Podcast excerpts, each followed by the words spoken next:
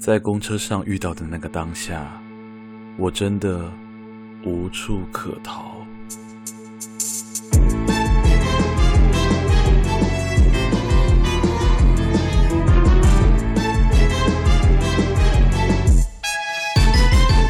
欢迎收听《诡岛电波》，我是阿娇，今天继续为大家带来超自然震动、好兴奋的单元。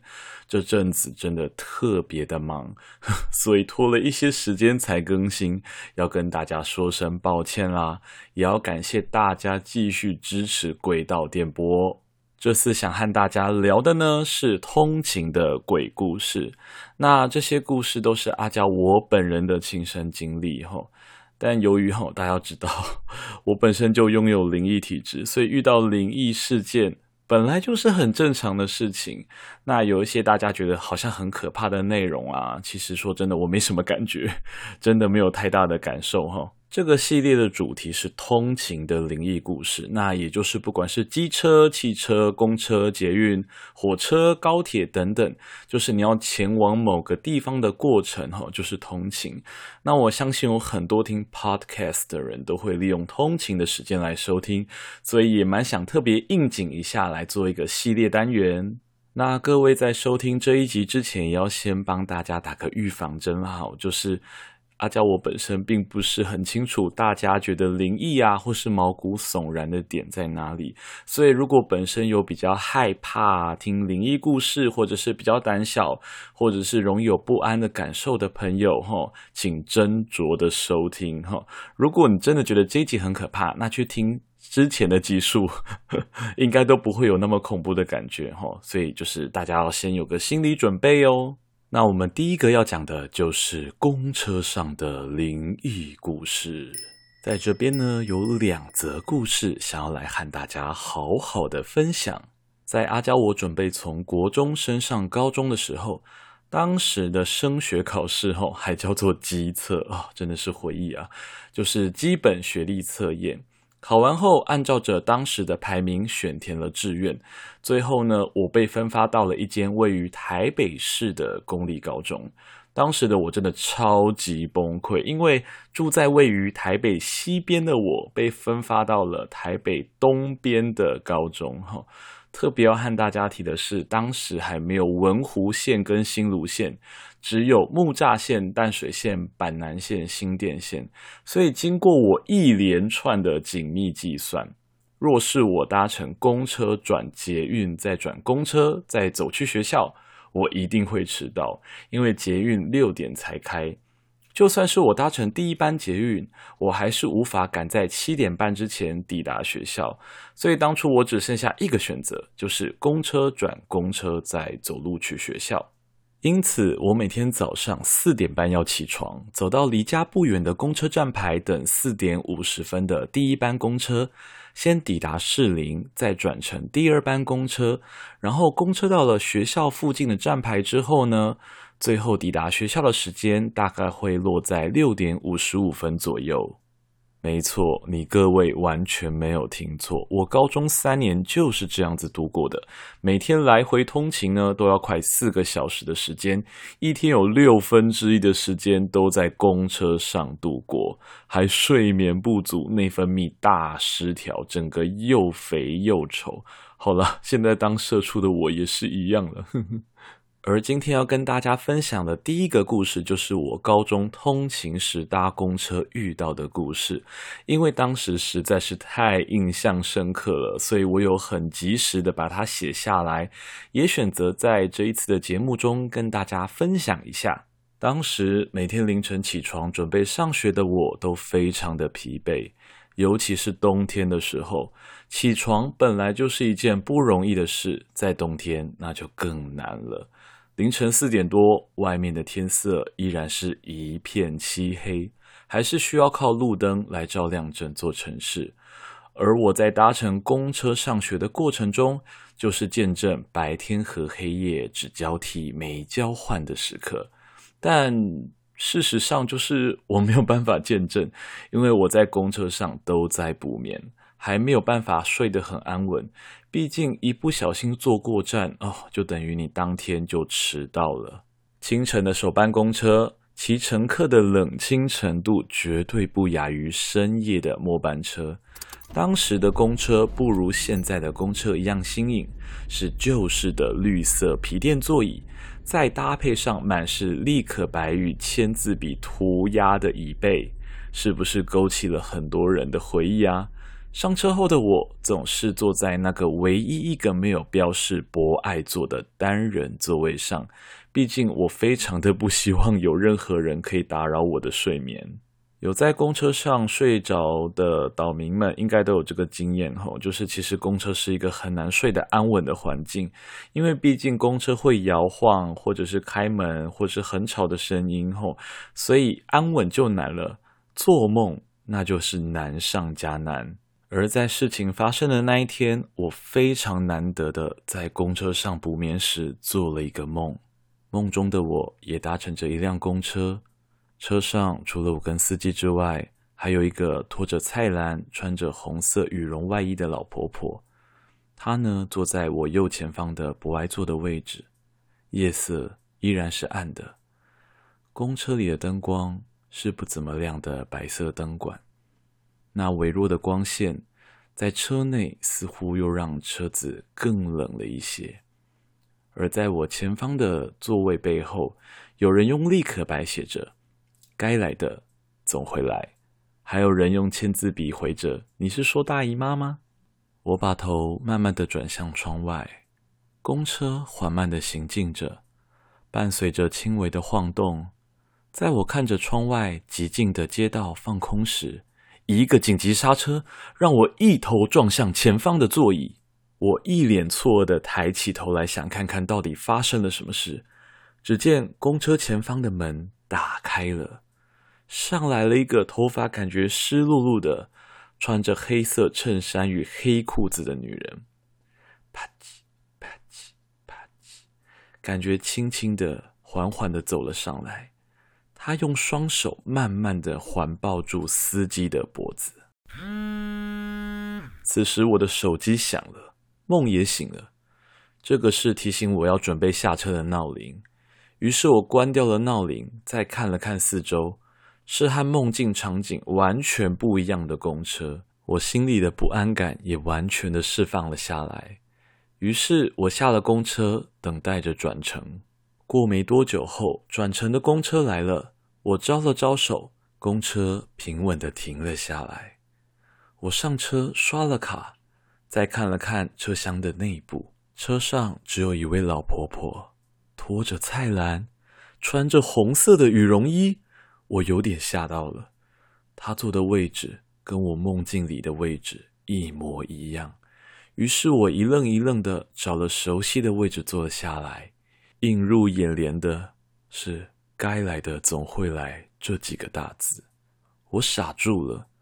我看了一眼车内微弱的白色灯光，我下意识的把外套的拉链拉了起来，有点不知所措的看着窗外。是预知梦吗？不知道大家有没有一种经验，就是明明是第一次去过的地方，或是第一次组成的聊天场合，或是场景。但就是有一种很熟悉的感觉，好像自己曾经经历过这一切一样。心中的不安随着车身轻微的晃动变得更严重了。在我思绪混乱的同时，一个紧急刹车让我一头撞向前方的座椅。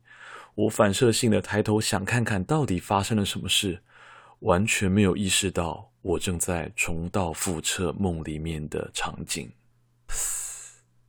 公车前方的门打开了，传来一阵熟悉的声音，噗呲，噗呲，噗呲，轻轻的上来了一个头发湿漉漉的、穿着黑色衬衫与黑裤子的女人，轻轻的双手环抱住司机的脖子。奇怪呢，啊，明明有看到有人招手啊，啊，怎么没有人？没事啦，没事啦，应该是看错了啦。那位老婆婆安慰着司机，我下意识的知道上来了一个很可怕的东西。此时的车内感觉又更冷了一点。当时的我能力还没有发展的很好，只够用来保护自己，因此我非常的害怕。不晓得会发生什么样的事情。此时，我神色紧张地看着窗外，在用眼角余光观察那个黑衣女人到底想要做什么。车子开不到几秒之后，司机减速了。我看向前方，似乎是有车祸事故，两台汽车发生了车祸，旁边还有些许的人在围观。于是，司机缓慢地绕过车祸现场。此时，我发现黑衣女子双手慢慢地把司机的头转向左边，看向了对向车道或是左边后照镜的位置。同一时间，一位骑着脚踏车的人因为看着车祸现场看得出神，一不小心重心不稳地跌倒了。倒下的地点距离公车大概只有十公尺的位置，眼看就要直接碾上了。于是我站起来大叫：“危险！要撞到了！”公车司机一回神，骂了一声“靠背”之后，快速的闪过了倒在路中间的路人，好险没有撞到。同一时间，黑衣女子不见了。我慌张的看了看四周，完全没有看到他的踪影。我松了一口气，慢慢的坐回座位上，心里想着一切都应该已经结束了吧。这时候，我感觉到一个。冰冷的，很像湿抹布的感觉，直接贴在我的右耳上，很像一个人的脸颊跟嘴唇贴在你的耳边一样。然后跑出了一个声音：“真是个麻烦的孩子。”然后我就流鼻血了。故事说完了，事后我就没有再见到那个黑衣女子了。不晓得大家听完这个故事有怎么样的想法哦？是觉得毛骨悚然呢，还是觉得蛮有趣的，或是诶觉得好离奇？因为其实我本人在当下真的是蛮紧张的，我蛮紧张的点有两个，第一个是如果撞到人的话真的很麻烦，而且这个场面实在是太可怕。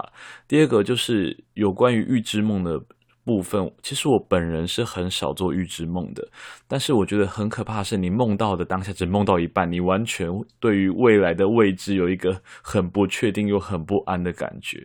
所以这个大概是我人生中少数的几个在公车上发生的灵异故事，这样。然后我现在回想起来，反而没有那么害怕当时的感觉。对，现在啦，反而觉得当时流鼻血很麻烦，因为我那个时候鼻子压着，然后那个司机先生还紧张，是不是他这个回转的速度过猛而让我撞到哪里的？所以大概就是当时的一个回忆啦。哈，希望不要再有类似的事情发生了。那听完第一个故事，我们先稍微休息一下，然后接着听第二个吧。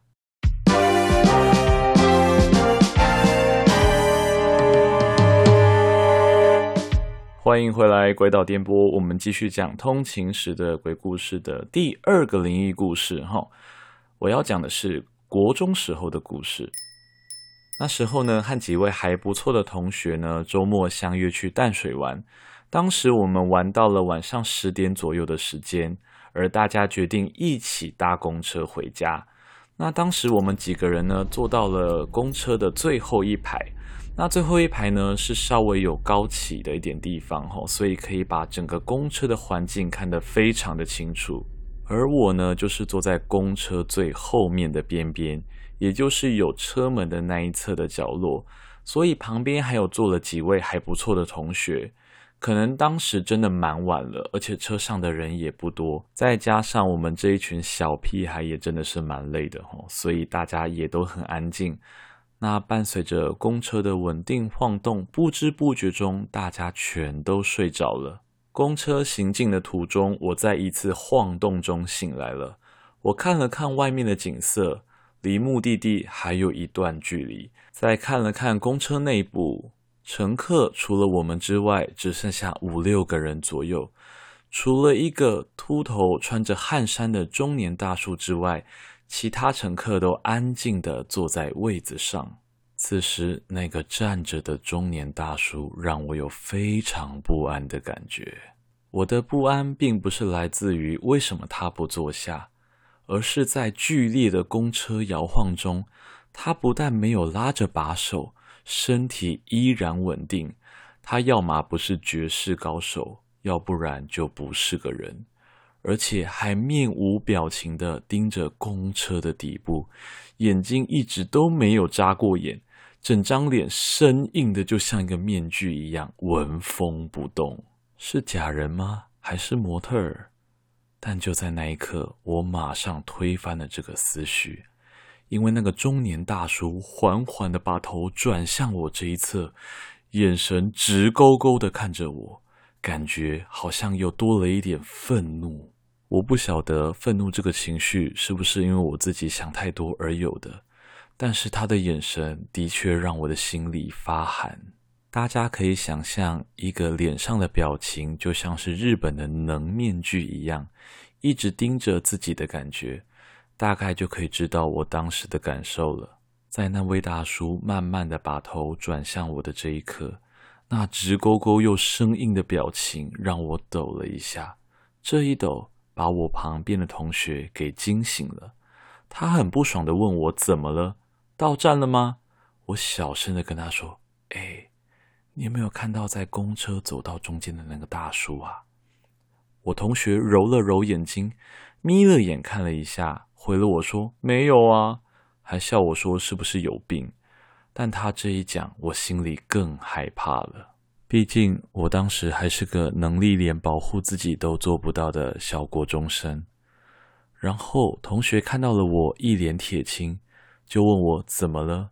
我当下有点害怕，引起恐慌，于是我谎称自己应该是有点晕车，应该是不舒服而已，没有什么其他的。我的同学说没事就好，没事就好，然后就继续睡了。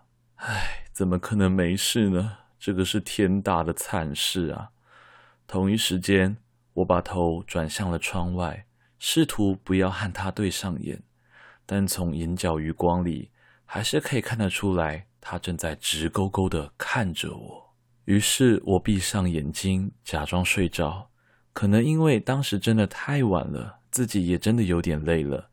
结果我真的又睡着了。现在想想，当时还能睡，真的是蛮猛的呢。然后我感觉到有人在推我的感觉，应该是隔壁的同学吧。我回了一句：“啊，要下车了吗？”然后睡眼惺忪地张开了眼睛，整台公车的灯突然暗了很多，然后映入眼帘的居然是那个直勾勾地看着我的大叔，我吓得直接骂出了脏话。我紧张地看了看公车四周，除了我以外没有半个人，然后那个面无表情的脸逐渐贴近，坐在角落的我完全没有办法脱逃。就在这个时候，我从他那面无表情的脸中听到了一阵深沉的笑声。我瞬间毛骨悚然，然后我感到了一阵剧烈的晃动。哎哎，你在冲三小啊？这样很丢脸哎！我感到一阵晕眩，然后看到了我的同学一脸看智障的表情在看我。我问他怎么了？他很生气的跟我说：“还说怎么了？你刚刚睁大眼睛看着公车前面，低沉的一直笑，所有人都在看你，真的很丢脸呢。”我慌张的环顾了四周，确认那个面无表情的大叔不在，才再次的放下心来。我想，我可能是被附身或是被催眠了吧。于是，我和我的朋友到站下了车，之后。就没有再发生什么奇怪的事了。这就是我的第二个公车的灵异故事。到现在，我只要看到日本的能面具，偶尔还是会想起那个大叔的脸，还有那个低沉的笑声。那以上呢，就是两则阿娇我自己亲身经历的公车上的灵异故事。未来呢，也会增加其他的，例如说汽车上的啊、机车的啊，还有火车、高铁的哈，我会渐渐的把它补完。不知道大家还喜欢今天的这两个故事吗？这些故事会不会让你在搭公车的时候有多一点更不安的感觉呢？我希望是不要了哈，大家听听就好。如果大家在公车上有遇到任何的灵异事件，也可以告诉阿娇我哦，说不定我可以帮你好好的分析到底发生怎么一回事呢。最后呢，还是要来不免俗的说一下，如果你喜欢这个节目，务必分享、留言、订阅、按赞跟喜欢。五星好评，拜托，让更多人成为鬼岛的子民。大家拜拜。